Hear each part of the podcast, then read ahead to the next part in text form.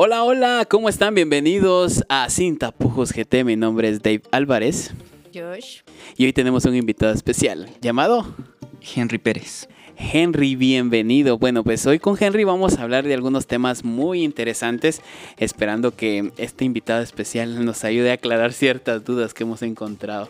Pero recuerden seguirnos en nuestras redes sociales como Sin Tapujos GT en Instagram y en YouTube para que puedan seguir teniendo esa, ese contenido de valor que llega a cada uno de ustedes. Y valorizar nuestro contenido, no se les olvide. En cada uno de los episodios pueden colocarnos cinco estrellitas o lo que ustedes consideren y es de mucha importancia para nosotros y lo valoramos bastante. Bueno, pues eh, hoy tenemos un tema bastante amplio. Eh, para los que no saben y para los que nos escuchan fuera de las fronteras de Guatemala, ya que tenemos algunos oyentes por allá, eh, nosotros somos guatemaltecos y justamente ahorita estamos viviendo varios acontecimientos que están marcando nuestra historia cosas que estamos haciendo una lucha constante y hoy queremos enfocarnos un poquito en nuestro país. Si nos escuchas de fuera de las fronteras de Guatemala, te invitamos a que escuches este podcast y que aprendas con nosotros y que aclares algunas dudas si es que las tienes de este país o que conozcas más de nuestro país. La verdad que hoy para eso viene Henry aquí a ayudarnos un poco a conocer y a mostrarnos un poco desde su perspectiva de lo que él ha aprendido y de lo que conoce de nuestro país. Bienvenido Henry a Sin Tapujos GT este día. Muy amable por la invitación. Bueno, pues qué, qué gusto tenerte por acá. Nosotros estamos viviendo un momento histórico en Guatemala y estamos pasando por un proceso de elecciones, pero vamos a enfocarnos tanto, no tanto ahorita en las elecciones, sino que vamos a enfocarnos un poco en los hechos históricos y hablábamos de una democracia fuera de los micrófonos y decíamos, ¿será que hay democracia? ¿No la hay? ¿Qué nos puedes contar acerca de ello?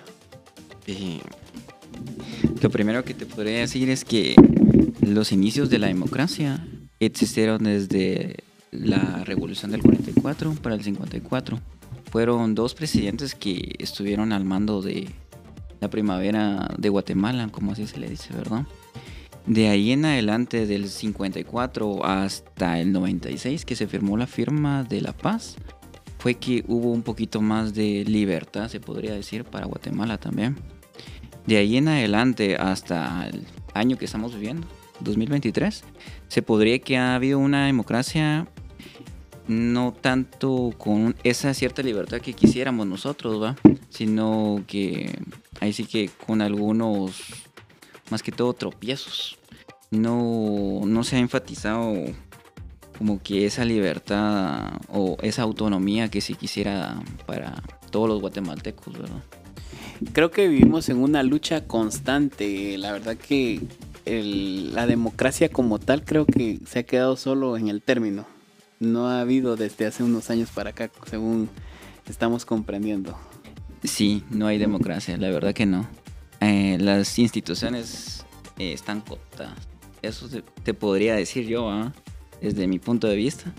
Y que la poquita democracia que hay solo es en las urnas.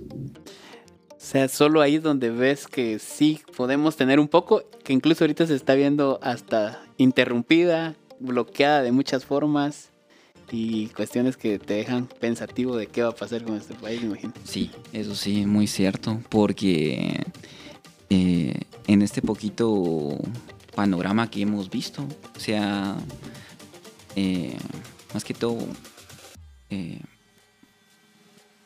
eh, visto ese, esa persecución, ¿verdad? Hacia un cierto partido, para, hacia un partido político que, es, no, que nos sorprendió más que todo, que no tenía aquella viralidad o aquella publicidad que se podría decir y de la noche a la mañana eso sorprendió a muchos. Y atacó a su sensibilidad, que ellos pensaban que ellos ya tenían al mando todo eso, ¿verdad? Que todo lo tenían ya listo, presto y dispuesto para volver a empezar de nuevo. Ajá, sí. Les alteraron el sistema. sí. Entonces, eh, la verdad que nos deja que pensar. Ahora, hablando un poco eh, de la democracia, hablábamos igualmente fuera de micrófonos ¿qué tan bueno y qué tanto nos pueden apoyar las manifestaciones a las cuales se están llamando a los guatemaltecos? Eh, incluso hay llamados a paro nacional, incluso. Este, ¿Qué tanto nos apoya o nos sirve eso para que pueda, pueda todo avanzar mejor? Eso nos ayuda demasiado, diría yo. Pero como las manifestaciones no se logran de la noche a la mañana, sino paso a paso, poquito a poco, eh, las pocas personas que se van uniendo a las manifestaciones y que se van, van aportando otras cosas, ayudan demasiado porque no solo son las personas las que son las necesitadas de, para que este país cambie, sino las organizaciones, las ONUs, las instituciones públicas y privadas, porque tanto a ellos como directa o indirectamente les van a afectar. Y nosotros los que somos los que luchamos por este país lo vemos más detalladamente, más explícito diría yo. Sí, pues, sí te preguntaba esto porque tal vez me escucho un poco ignorante el hecho de decir hacer esta pregunta, pero por ejemplo, uno piensa muchas veces, hay una manifestación Aquí en Guatemala lo primero que te pasa por la mente es eh, bochinches, eh, que bochinches es como relajo, problemas con la ley para los que están fuera de nuestras fronteras, eh, el hecho de que hay una persecución al final también, entonces uno piensa, ay, voy a ir a una manifestación y voy a arriesgar mi pellejo, así como que, y si no da frutos, pero desde tu perspectiva, ¿qué has vivido dentro de las manifestaciones? cómo la ves, qué, qué es lo que eh, te motiva a estar ahí también. Ahí sí que la unidad me motiva y la colectividad. Yo he participado, participado en varias manifestaciones y la última que participé, eh, hubieron golpes, hubieron personas que salieron heridas. Desde ese momento dije, ya no. Eh, pero me motiva algo que es ver a mi país bien. Porque si no no tenemos esa voz, no podemos reclamar algo que después vaya a pasar, siento yo. ¿Y crees también, por ejemplo, eh, que fuera, no tal vez haciendo el gran conglomerado frente a una institución, desde otro punto nosotros podamos también eh, ejercer nuestra eh, nuestro derecho a, opinar o a, ¿cómo decir?, a manifestar. ¿Crees que hay otras formas de que en la actualidad podríamos manifestar también nuestro enojo, nuestro repudio. ¿Crees que habrá otro? Una pregunta. sí, fíjate que sí hay varios factores, eh, varios canales de comunicación. Ahora existen las redes sociales, ahí minuto a minuto, segundo a segundo se vive ahora las noticias, qué está pasando, qué está sucediendo, qué, qué manifestación se va a aglomerar o en qué punto, ¿verdad? Eh, desde tu teléfono, desde una cámara o de lo que tú tengas al alcance, ya sea que no tenga señal o después puedas conseguir señal, este es tu medio de comunicación de ahora. Aparte de los medios que existían, ¿va? que es la televisión, que es la prensa, eh, etcétera. La verdad que es un panorama bastante difícil el que estamos eh, viviendo y estamos en una zozobra, pienso yo el estar viendo cómo hay un ataque directo ante todo. Y hay varios guatemaltecos que incluso están de brazos cruzados y así como que indiferentes a lo que está pasando. Pero ¿será que ellos tendrán juegos de intereses también ahí o definitivamente desconocen cuestiones del pasado que, que nos hace ver la realidad a la que nos podemos enfrentar si todo cambiara por lo que está haciendo en este caso ahora el Ministerio Público? Fíjate que tienes bastante razón porque tenía un amigo que me preguntó ah, por teléfono qué pasó con qué está sucediendo. Y yo lo instruí más que todo, le dije que están tiene una persecución política este cierto partido y no lo están dejando trabajar y además lo quieren suspender o eliminar, ¿verdad? Y lo puse en contexto y qué lo que estaba pasando. Y ahí me di cuenta de algo, que hay muchas personas que no saben lo que está sucediendo. No sé si es por no querer saber o porque no les interesa o por las noticias que ellos están frecuentando. Cositas así lo dejan a que pensar a uno porque uno se pregunta, ¿será que esas personas les interesa nuestro, les interesa Guatemala, su propio país, o solo es que viven el día al día? porque hay personas que están económicamente bien eh, posicionadas en Guatemala y les importa qué va a pasar con el país, ya sea económicamente, políticamente. Mientras ellos tengan esa Comodidad. comodidad, ellos no, no alzan la voz. Y cambio, las personas, ahí sí que el pueblo de Guatemala, eh, que vive día a día, conoce esa lucha, conoce cómo está la economía, cómo están los transportes, eh, eh, el mercado. Uno vive un poquito más, eh, Consciente, tal vez. sí, consciente de, lo, de la situación actual. Y eso lo deja uno en qué pensar de lo que va a suceder con estas manifestaciones, con estos partidos políticos que están más que todo eh, hacer de su propia mano su voluntad, pero no es así. Sí, ¿ves? Y cabal, eh, cada, como hablábamos de la democracia, cada Ajá. cuatro años tenemos derecho nosotros a ejercer esa democracia de elegir y pensar en nuestros, en quiénes pueden ser nuestros posibles. Incluso hasta los vemos como salvadores del país. No, y que también considero que una opinión muy propia es que cada cuatro años decimos es lo mismo. O sea, no es tanto la ignorancia que tenemos, sino que también estamos cansados de que en las noticias tú prendes la tele y la corrupción. O sea, todo es corrupción. No hay nada más que eso. Y la mayoría de planes políticos para estas elecciones era a combatir la corrupción. Pero hay otros temas más interesantes y que también queremos abordar todo en esos cuatro años. Entonces la gente que se pone a estudiarlo te queda como, es que es más de lo mismo. Eh, estos, ah, no, estos pertenecen a lo mismo, que fue lo que en la mayoría de partidos políticos. Entonces considero que la ignorancia de lo que eh, vivimos, porque tenemos una historia y muy pocos la conocemos, porque también me incluyo, eh, que la democracia ha existido, pero no siempre de la manera adecuada. Y que pues también a veces sabemos elegir mal. cierto. Porque lo que tú dices, cada cuatro años volvemos a, a ver quiénes van a, a gobernar Guatemala, si va a ser para bien o, se- o va a ser bien o para mal, ¿verdad? Perdón.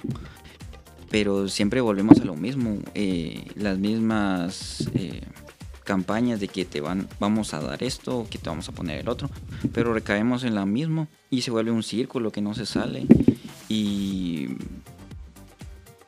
y aquí caemos a eso. Eh, se vuelve una, ¿cómo te podría decir? Algo como que ya sabemos.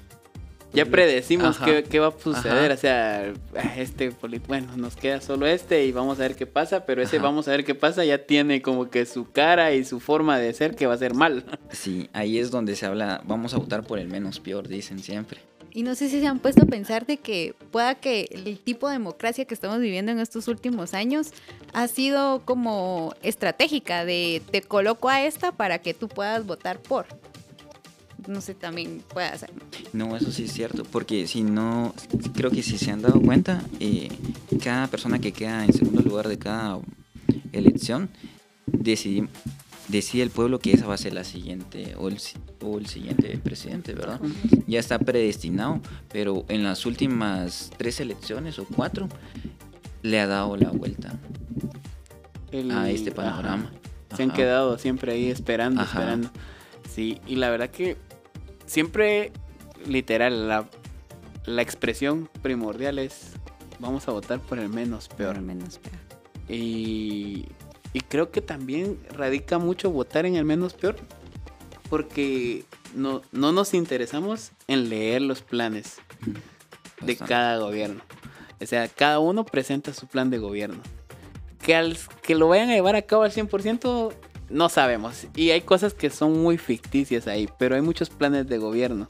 Y todos tienen su plan de gobierno establecido, supuestamente.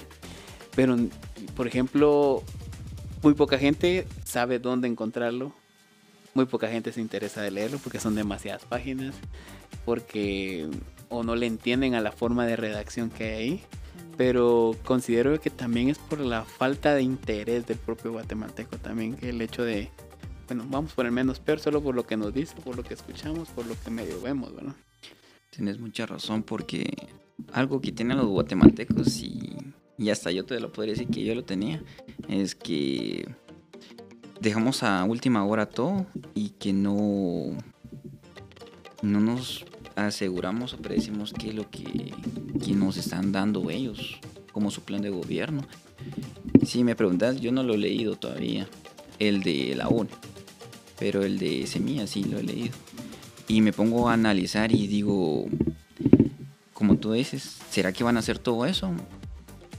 No lo van a hacer inmediatamente, tampoco poco a poco, pero no conocer el plan de gobierno y irnos solo a votar o decir vamos a votar por el menos peor, ya caemos en una mentira.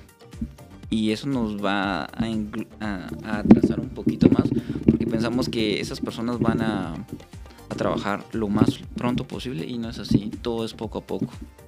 Y incluso me imagino yo, o sea, todo el retroceso que hemos tenido desde el 96, hagamos un año cercano, digámoslo así, en cuestiones de democracia, libertad y tantas cuestiones, quererlo mejorar en cuatro años, como que se pinta muy filosófico también hasta cierto punto. Es cierto. Lo que no hizo el gobierno pasado no lo va a hacer este. Y así va, va a seguir una colita. Entonces, los, el actual gobierno que vaya a quedar ahorita tiene que actuar lo más pronto posible en lo que está afectando a Guatemala. Y poco a poco, un paso a paso lo tiene que dar, pero bien asegurado. Porque si no hace eso o él se quiere tirar a ligas mayores, él no lo va a lograr así. Y no solo él lo tiene que apoyar, lo tiene que apoyar sus, todo su equipo. Y pienso yo que aquí uno de los factores que, que juegan bastante dentro de los cambios que puedan suceder en Guatemala es el hecho de tener un Congreso que está bien dividido y que al final el presidente, por más que quiera, si el Congreso está dividido, no solo por bancadas, sino que por ideales, por cuestiones de corrupción, ahí como que hay mucha tela que cortar para decir, o sea, los cambios no se van a dar así de la noche a la mañana tampoco, o sea, es bastante trabajo. Eh, sí, y fíjate que el presidente no, él no puede decidir por todo, por eso hay instituciones y esas instituciones son las que tienen que velar porque se haga lo mejor posible, ¿va? Y ahorita que hablas del Congreso, el Congreso está pero divididísimo. Ah, hay unos a favor, unos en contra, unos de derecha, unos de izquierda, unos comunistas, unos socialistas, demócratas, todo lo que se pueda ver, pero no, no hay una unión. Yo lo he visto desde que desde que tengo conciencia de eso, que el Congreso está dividido y está velando siempre por sus intereses, no por los intereses del pueblo. Justo. Los intereses de ellos, al final, no es el interés del pueblo de Guatemala que salga de donde está, sino que al contrario es enriquecerse ellos o enriquecer a quienes los llevaron ahí también. Sí. Y yo siento que hay una mala gobernabilidad de ahí porque los políticos se pueden reelegir. En cambio los presidentes no. Y sería una buena ley que no se pudiera reelegir nadie a un puesto después. Y no solamente los diputados, sino que también los que son asesores, asesor 1, 2 y 3 creo que existe. Entonces, esos también, todas esas figuras que en teoría deberían de ser la voz del pueblo y que también nosotros le echamos mucha la culpa al presidente y nunca nos habíamos puesto a pensar y creo que hasta ahora es que de los diputados dependen muchas reformas y eso a veces eh, somos ignorantes y la gente dice, no, es que este presidente o esta persona, candidato, quiere cambiar ciertas cosas, pero tiene que pasar por el Congreso antes de poder cambiar alguna reforma o tener ciertos cambios a la Constitución. Sí, fíjate, igual el Congreso, la Corte Suprema de Justicia, la Corte de Constitucionalidad, que son uno de los, una de las eh, instituciones que tienen más poder, eh, todas tienen eh, cierta medida, podríamos decir, pero no velan por la ciudadanía guatemalteca, siempre velan por sus intereses. Imagínate que al final, o sea, son tres instituciones completamente diferentes, que al final votamos por ellos, los elegimos nosotros y también los elegimos a ciegas hasta cierto punto, porque solo miras el partido político y no sabes ni nombres, ni fotos, no hay nada en las papeletas para decir, ah, eh, por lo menos le vi la cara en algún lugar a esta persona y por esto voy a votar. No que al final votas a ciegas por estas personas. Sí, y a veces solo las miras de reojo una vez en tu vida y ya nunca las vuelves a ver. Y Y son las que tienen el poder y a Guatemala en sus manos. sí, cabal. O nunca las miramos, solo en la televisión o en el teléfono. Si es que se dejan ver. Ajá. Sí, eso es muy cierto. Y la verdad que eh, yo le comentaba, por ejemplo, a mis papás, el hecho de que una foto por lo menos lo ves y lo comparas porque lo viste en algún, en algún lugar. Un nombre no te ayudaría de nada, tampoco, por ejemplo, en las papeletas de- para votar por ejemplo, no te ayudaría el hecho de que vengas y, y tengas sobre nombres. Yo siento que sí se necesita hacer estas reformas, incluso en la ley de electoral, Ajá. el hecho de que hayan imágenes de las personas por las que vas a votar, ¿va? por lo menos decir, "Ah, este ya estuvo, vaya, aquí quiere estar otra vez, mejor Nel. ya no lo quiero ver aquí, va, por ejemplo. Pero creo que hasta eso tienen miedo ellos también, ¿verdad? La verdad que sí, porque ahorita que se está pronunciando el Tribunal Supremo Electoral, desconocíamos quiénes eran las personas. Hasta ahorita que está pasando esta situación, las estamos viendo más públicamente. Y anteriormente no se deja, no es que no se dejaban ver, sino las desconocemos. Sí. Ajá, más que el nombre sí lo podríamos conocer. Y eh, un nombre al final no te da la imagen ni te da el, el trabajo por completo de una persona. Lo puedes googlear incluso y sí encontrás algunas referencias, pero, o sea, ¿qué tanto te han hecho por Guatemala estas personas al final ahorita? O sea, hasta ahorita están dando la cara, Y la verdad, después de cuatro años. cada cuatro años los volvemos a ver. Parecen, eh, eh, ¿cómo se llama? Contiendas políticas también. Sí, ah, pero al final, ahorita eh, acabamos de vivir en Guatemala una primera vuelta con muchas cuestiones interesantes, cuestiones que mencionabas al principio de un partido político que nos sorprende, otros que siguen ahí queriendo estar en el lugar donde está este partido político, pero tus impresiones de esta primera vuelta, ¿qué te deja, qué mal sabor de boca te deja? Porque al final a todos nos deja un mal sabor de boca el hecho de que de la noche a la mañana no se pueden dar resultados, no se puede decir quiénes pasan a segunda vuelta, que hay que esperar tiempo y que hay que armar otro merequetengue para que la gente pueda volver a hacer el conteo del trabajo que ya se hizo. Creo que un mal sabor de boca. Mm, Sí, la verdad que sí, porque se supone que ya están los dos partidos que están para la segunda vuelta. Todo bien, ¿verdad? Hasta ese momento. Pero luego vienen los amparos en contra. Y eso siento que está debilitando demasiado la democracia de Guatemala. Porque ahorita quisiera hablar del Ministerio Público.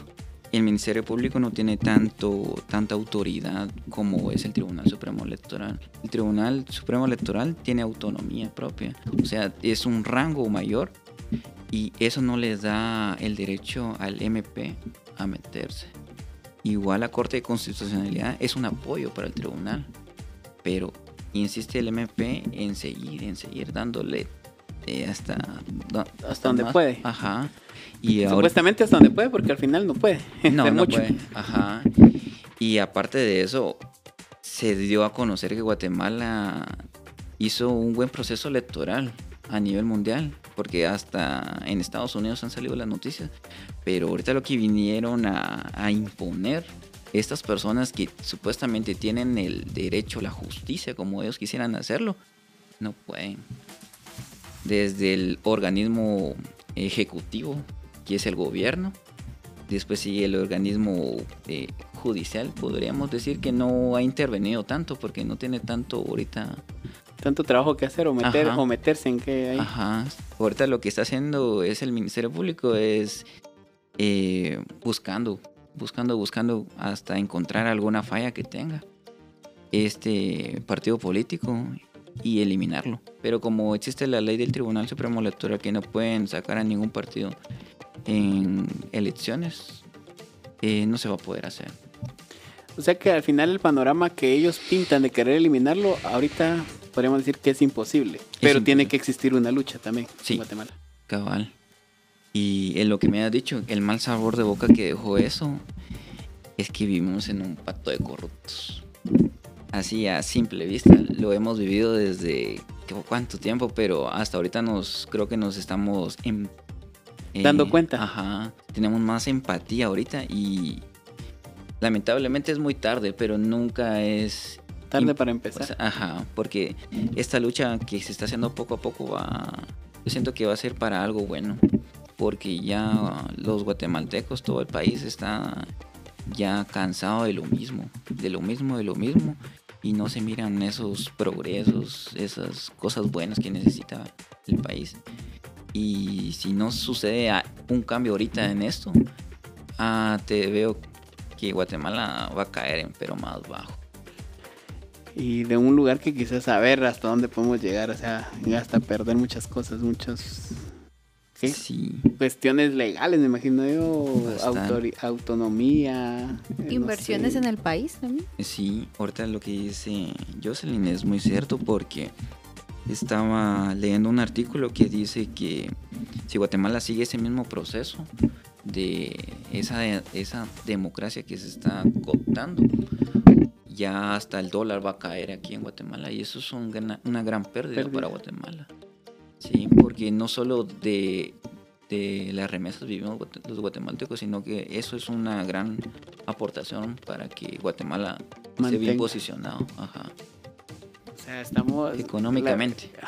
O sea, estamos en un punto crítico donde ministerios, donde personas que no tienen nada que ver queriendo bajar de la lona a algunos, estamos viviendo momentos muy críticos con nuestra democracia, pero hay una luz al final del, del túnel, al final de tanta cuestión ahí. Sí. Que quizás requiere trabajo. Mucho trabajo porque al final el trabajo va a ser no solo de los que lleguen a estar a cargo del país en los próximos cuatro años, sino que también de nosotros los guatemaltecos, de seguir la lucha constante, me imagino. Sí, hay que seguir velando porque pase lo bueno, ¿verdad? Eso, velar significa a veces para los guatemaltecos algo como, ¿qué te podría decir?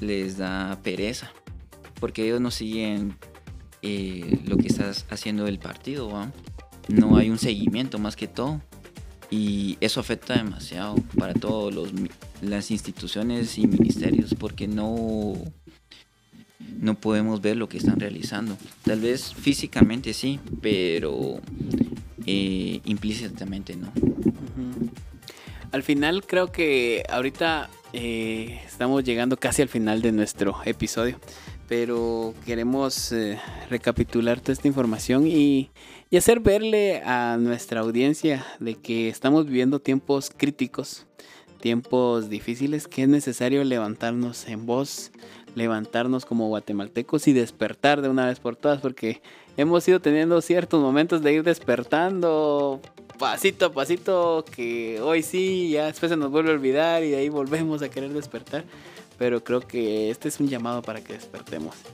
y que nos demos cuenta de que nos estamos dejando robar la democracia del país.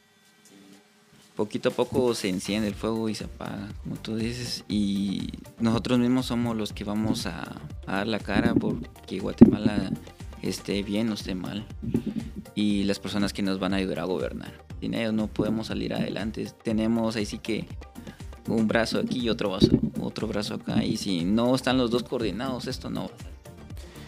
O sea que la lucha, queridos guatemaltecos, sigue, tiene que ser constante y despertemos. Hemos hablado un poco de la primera vuelta, hemos hablado un poco sobre la democracia de nuestro país, hemos visto algunos factores que han sido mencionados, el Ministerio Público queriendo hacer cosas que no le corresponden en este momento y otro, por otro lado, viendo partidos políticos que se están ahí compitiendo, queriendo quitar de un lugar a otro.